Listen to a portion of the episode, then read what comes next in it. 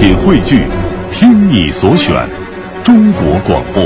radio.dot.cn，。各大应用市场均可下载。观点、解析、分享，带上你的思想，观点碰撞。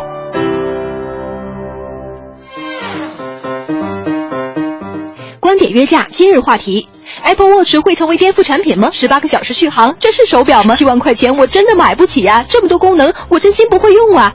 最重要的是，我还没有一个苹果手机啊！苹果在今年的春天发布了新一季春季产品 Apple Watch，虽然吐槽声满满，但是好像并不影响苹果手表的热度，而且要在中国首发啊，亲，这实在是太诱惑了。iPhone 颠覆了传统手机，iPod 颠覆了音乐，iPad 颠覆了电脑。好的，亲，问题来了，这个神奇的 Apple Watch 会不会成为苹果公司又一个颠覆产品呢？赶紧把您的想法给我们发送过来。当然，今天依然会有两位评论员，据说都是苹果粉儿。不过，对于能不能颠覆这件事，观点可就不一样了。能颠覆，不能颠覆，能颠覆，不能颠覆，能不能颠覆，您说了算。评论员针锋相对，您也可以发送您的观点到微信文艺之声公众平台，观点约架等您说话。参与的朋友有奖品哦。欢迎的朋友有奖品啊！我们今天观点约架来说这样一个非常好玩的和生活化的一个事情，就是对于苹果发布的这款 Apple Watch，它会不会成为一个颠颠覆的产品哈？比如说，当我们有了 iPad 之后，谁还在用电脑看视频呢？好像真的很少了。有了 iPhone 之后，是不是发现我们的 MP3 也不太用了呢？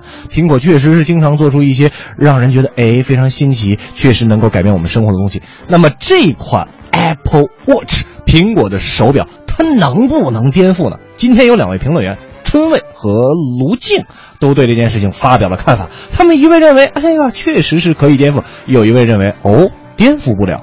您有什么观点？发送到我们的微信公众平台“文艺之声”，让我们来了解一下。不要忘了刚才那句话，有奖品哦。首先有请春卫。首先的话，我们应该看到，苹果在很多领域当中，事实上都成为一个颠覆者。就颠覆而言，呃，如果说苹果完全颠覆手表的制造业，我觉得呃未必有那么高的一个评判。但是有一点，它一定会带来一些颠覆，那就是在智能手表。因为事实上，我们看到在手表产业当中的话呢，它最大的一个话题就是，呃，人们不愿意把智能化的产品戴在眼镜上，当然这里面指的是谷歌眼镜哈。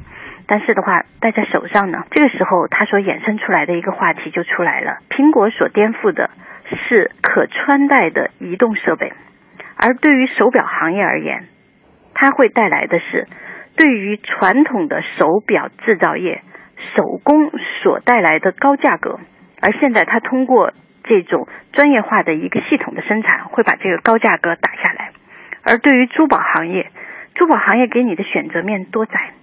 但是，一旦进入到工业制造，它所带来的起码颜色是多样的，起码自己再创造的可能性和空间是更大的。所以说，从这个角度而言，技术上面它比传统的我们所说的这个可穿戴设备的价格要高。从制造业，从手工的这个手表的制造和珠宝的手表制造而言，它又把价格打得更低。所以从这个意义上而言，苹果一定会是一个颠覆者，它会把智能的这种手机得到一个极度的科普。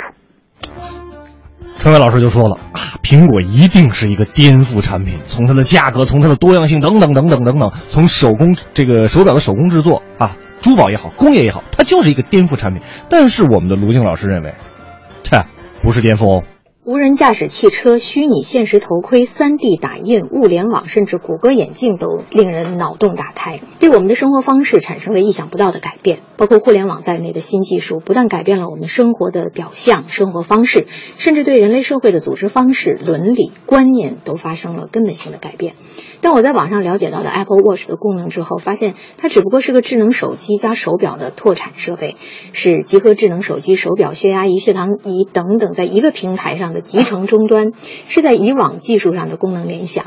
与互联网、蓝牙等技术相比，我觉得它算不得颠覆，只能说带来更大的便捷和更多的困惑。我理解的颠覆是一种对既往概念的外延和内涵从未有过的表达，是对生活方式和社会组织方式进行的结构性改变。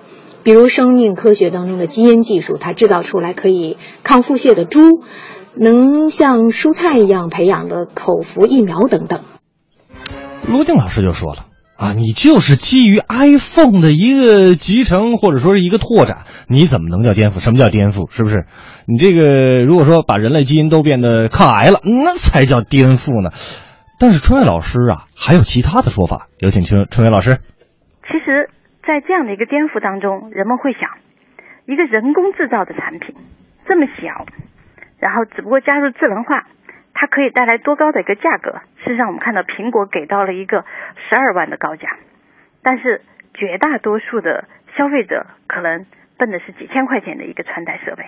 但我想，当你已经用惯了苹果的手机，用惯了苹果的笔记本，面对苹果智能手表的时候，多数人会心痒痒，所以从某种程度上而言，你可能未必觉得它带给你有多大的冲击。但是，当你身边越来越多的人都用上苹果智能手表的时候，你可能就会忍不住也追随这样的一股潮流。这个时候，我们所看到的，其实就是苹果一直以来带给工业制造最重要的一句话：你根本不知道哪些东西是你需要的。但是你使用之后，你确实觉得它值得拥有。所以从某种意义上而言，苹果的智能手表也许颠覆的比我们想象要多。但它最重要的，让我们所感受到的，那就是对于工业制造，我们还有太多的面纱没有揭去。你看最后这句话就说了，对于工业制造，我们有太多的面纱。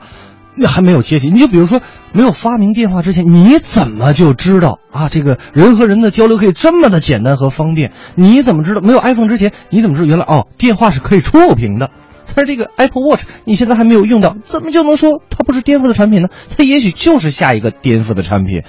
但是卢静老师有担心呐啊，科技是高了，隐私怎么办呢？啊，它真的能颠覆我们吗？很多新技术给生活带来便捷高效，比如无人驾驶汽车技术得到应用后，物流的方式和成本会发生根本性变化。物联网得以实现之后，很多家务事在工作的间歇都能完成了，突破空间的限制。当然，我们更熟悉的就是做音频节目，不用再去电台了，主持人、嘉宾完全可以通过智能手机在自己家里完成。现代社会当中的很多城市顽疾，比如说交通拥堵问题、环境污染问题。城市功能区规划左右为难的问题，都可能因为互联网技术、物联网技术而得到解决。这都是技术创新带来的积极的正面的影响。但是作为双刃剑，新技术也给生活带来了安全的威胁和对个人权利的冒犯。基于互联网的黑客技术，可以破解任何普通用户的信息，可以从每个银行储户中取一分钱而获得巨额金钱。大家熟知的 iCloud 技术泄露过美国明星的私密照片，美国政府窃听平民的丑闻也是备受诟病。哎，陆静老师就说了啊，你这个 互联网啊，物联网你可以说是一种颠覆，但你这个 Apple Watch 不也就是基于互联网的一种这个这个这个创新嘛？它怎么能叫颠覆？而且它不安全啊，很危险啊！但是春伟老师依然觉得，啊，这个科技这种东西啊。嘿实在是高大上。就我个人而言，十二万的价格我肯定不会去碰的，因为我毕竟还没有说就是到那么去炫耀的地步，而且我也觉得十二万挺贵的。但是我觉得一个科普的最低的版本我可能会尝试，因为毕竟我们使用苹果系统，还有它所带给你的这种消费习惯以及便携式上，拿着一个手机走哪儿其实都挺不方便的。但是。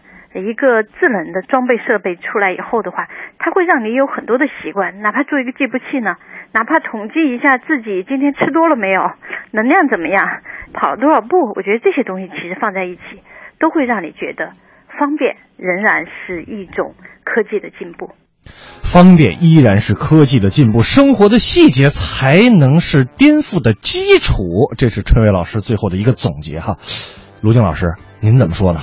要说颠覆，我也把它理解成为新技术带来的新的社会现象对人的观念认识的巨大挑战。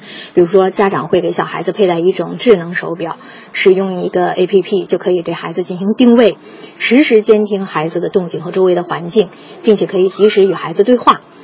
这是以关切安全的名义对孩子进行监控，还说得过去。但是如果对成人呢，在对方被逼不得已或者不知情的情况下，或者干脆就以爱的名义给配偶、恋人戴一个，是不是侵犯了人家的隐私权？包括前些日子热议的谷歌眼镜，都是对既有生活方式结构性的改变。另外，技术的高度发达会不会对人的社会关系、情感进行异化？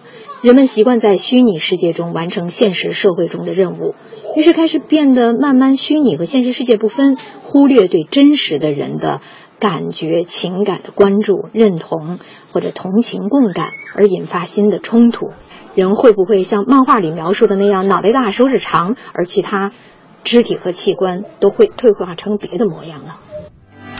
你看，最后卢军老师啊，还说了一个担心，会不会我们的手指头以后十个不够用了哈？每一个手指头都变出五个小手指，就跟那个科幻动画片里说的那个一样，是吧？挺恐怖的一件事情啊！而且他依然还在保持说，这个东西就算是一个技术创新，你说谈不上什么这个这这叫什么叫什么颠覆不颠覆的这样一个问题。今天我发现大家这个讨论的异常激烈啊！是啊，我们抓紧时间来看一看大家是怎么说的吧。好嘞，龙爸爸就说了，不会买，不想被电子产品控制啊。已经离不开手机了，不想再被手表成为必须，自由点吧。也是啊，有点跟卢静老师最后那观点相同啊。对，呃，猛子说了，说我觉得会颠覆。第一台电脑产生的时候，谁会想到六十年后随随便便就拿着这个电脑满街跑？（括号笔记本现在很轻便嘛？）啊，对对对。零七年的时候，谁会想到电脑哈会变得这么小？（括号就手机了哈，智能手机这么轻便，谁会想到几年之后呢？所以啊，挺苹果更希望中国的企业制造出这些产品。哎，这个说的还挺好的啊，这个而且还能反响到咱们自己国家。是，他们是该努努力了哈。呃，这个莫妮卡就说了，绝对可以颠覆，苹果就是为颠覆而生。他是果粉吧？一定是果粉，但我觉得乔布斯时代吧。杨文姐说说那个技术方面肯定是再次颠覆，让国内厂家跟风加入，有可能。人这确实有有点厉害哈。嗯。呃，冰燕就说了，可能会，但是对我没用啊。表对我来说最重要的就是看时间，你十八个小时待机，你糊弄谁呢 ？V 说了，最主要还是看价位吧。我觉得实用性不大，不过貌似解决了考试作弊的问题。最最最，啊啊，确实是这样。电子产品不允许带入考场。哎，最后来说哈，价格就是从两千五百多一直到十二万多。哎。